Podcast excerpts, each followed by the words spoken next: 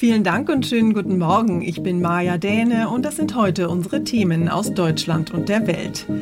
Delta-Variante weiter auf dem Vormarsch. Corona-Einreisebestimmungen werden aber erstmal nicht weiter verschärft. Nach der Messerattacke in Würzburg, mutige Helfer sollen ausgezeichnet werden. Und Fußballkracher in London. Die deutsche Nationalmannschaft tritt heute im Stadion in Wembley gegen England an. Endlich Sommer, endlich Urlaub.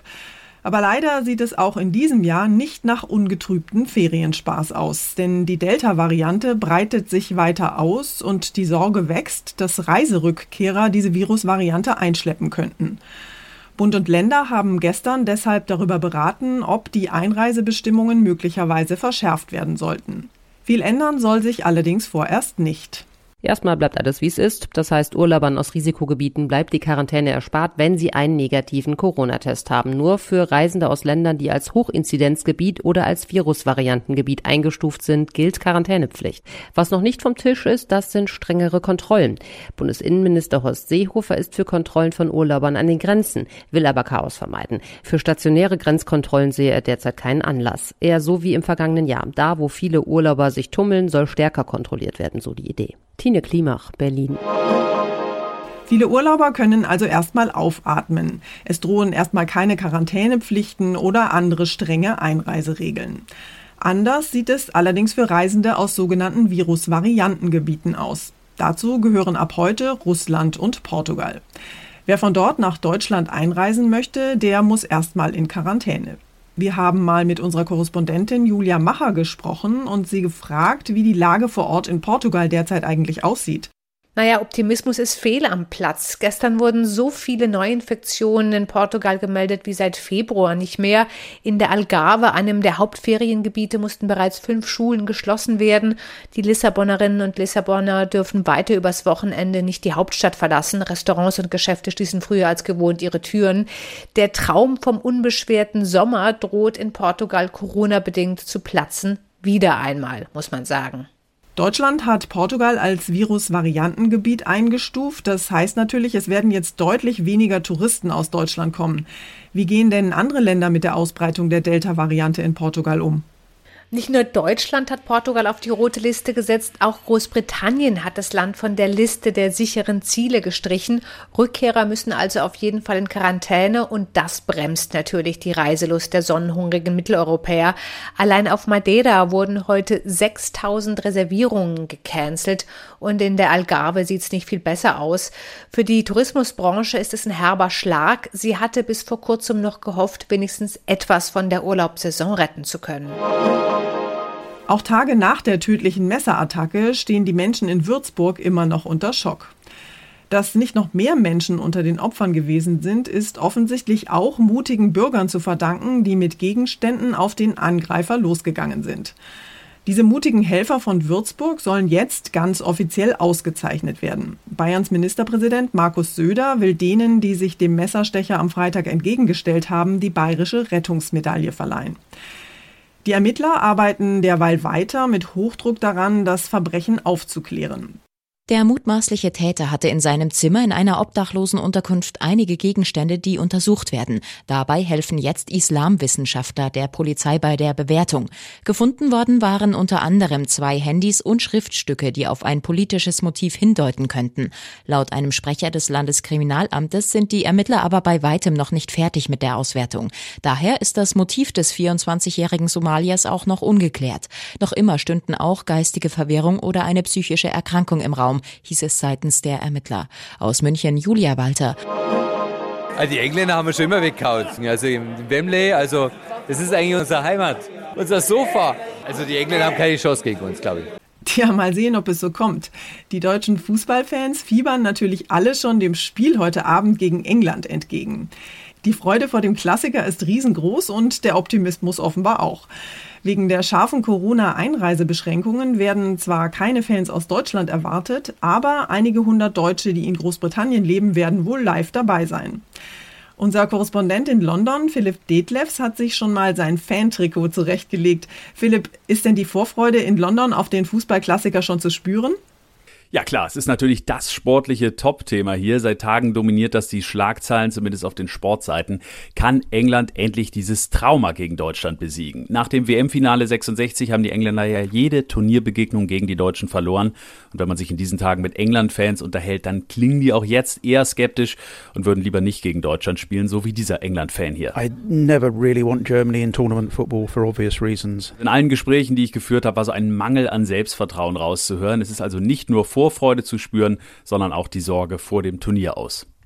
Wegen der Corona-Bestimmungen werden ja voraussichtlich keine oder kaum eingereiste deutsche Fans dabei sein. Kommt da für dich als Deutscher in London überhaupt so richtig Fußballstimmung auf? Ja, die Fußballstimmung kommt hier eindeutig bei mir auf. Spätestens seit letzter Woche, da habe ich das Ungarn-Spiel hier in einem deutschen Restaurant gesehen, in der Bierschenke. Die war voll mit deutschen Fußballfans. Es gibt ja also einige deutsche Läden, wo sich deutsche Auswanderer und Experts zum Fußball treffen.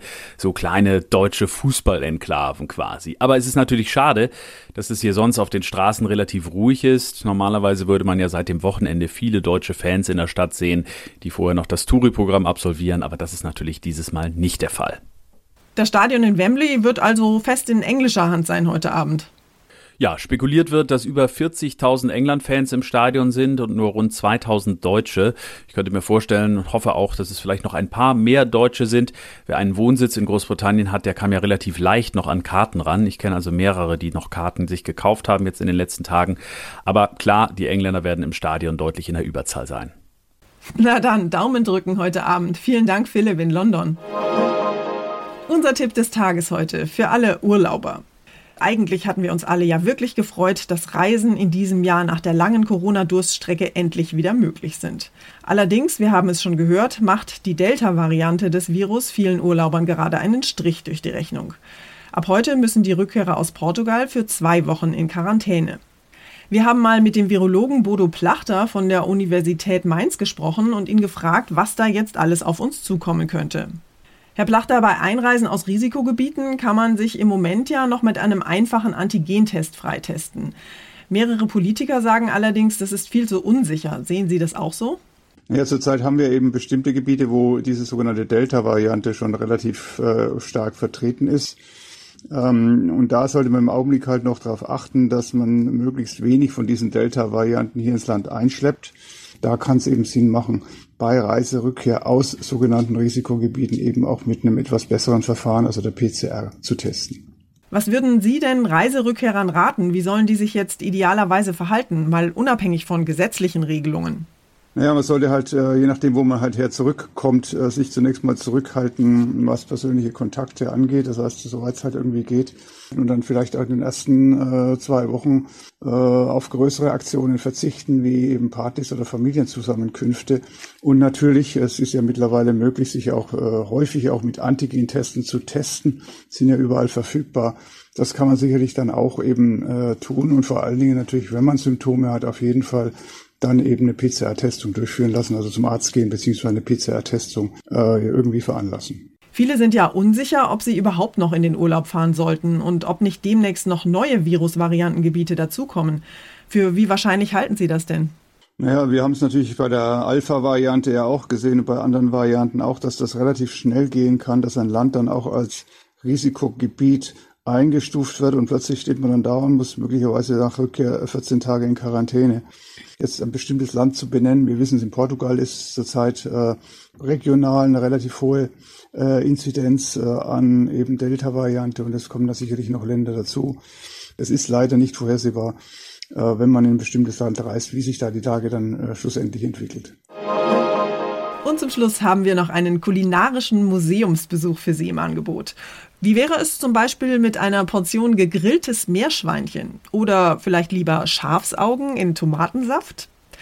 In Berlin kann man derzeit in einer Ausstellung namens Disgusting Food Gerichte anschauen und riechen, die bei den meisten tatsächlich eher Würgereiz auslösen statt Appetit anregen. Beim Thema ekliges Essen reicht für viele ja manchmal schon der Gedanke an Rosenkohl oder Blutwurst oder Leberkäse. Aber wie gesagt, das lässt sich auf jeden Fall noch toppen. Zu den Highlights der Ausstellung in Berlin gehören zum Beispiel ein Smoothie aus einem Frosch, ein Schnitzel aus dem Euter einer Kuh oder Milbenkäse. Als Aperitif gibt es erstmal diverse Drinks, ein Gläschen Bibergeil zum Beispiel. Ein süffiger Schnaps, der mit dem Aroma aus den Analdrüsen des Bibers angereichert ist. Oder vielleicht doch lieber ein Schlückchen Eierlikör aus Straußeneiern. Die Besucherinnen und Besucher dürfen ganz nah ran an die Getränke und Gerichte, um Fotos zu machen und daran zu riechen. Häppchen zum Testen gibt es allerdings keine, aber das ist vermutlich auch ganz gut so, denn vielleicht würde dem einen oder anderen der fermentierte Hai aus Island am Ende doch im Hals stecken bleiben. Das war's von mir für heute. Ich bin Maja Däne und wünsche Ihnen einen guten Start in den Tag. Tschüss und bis morgen.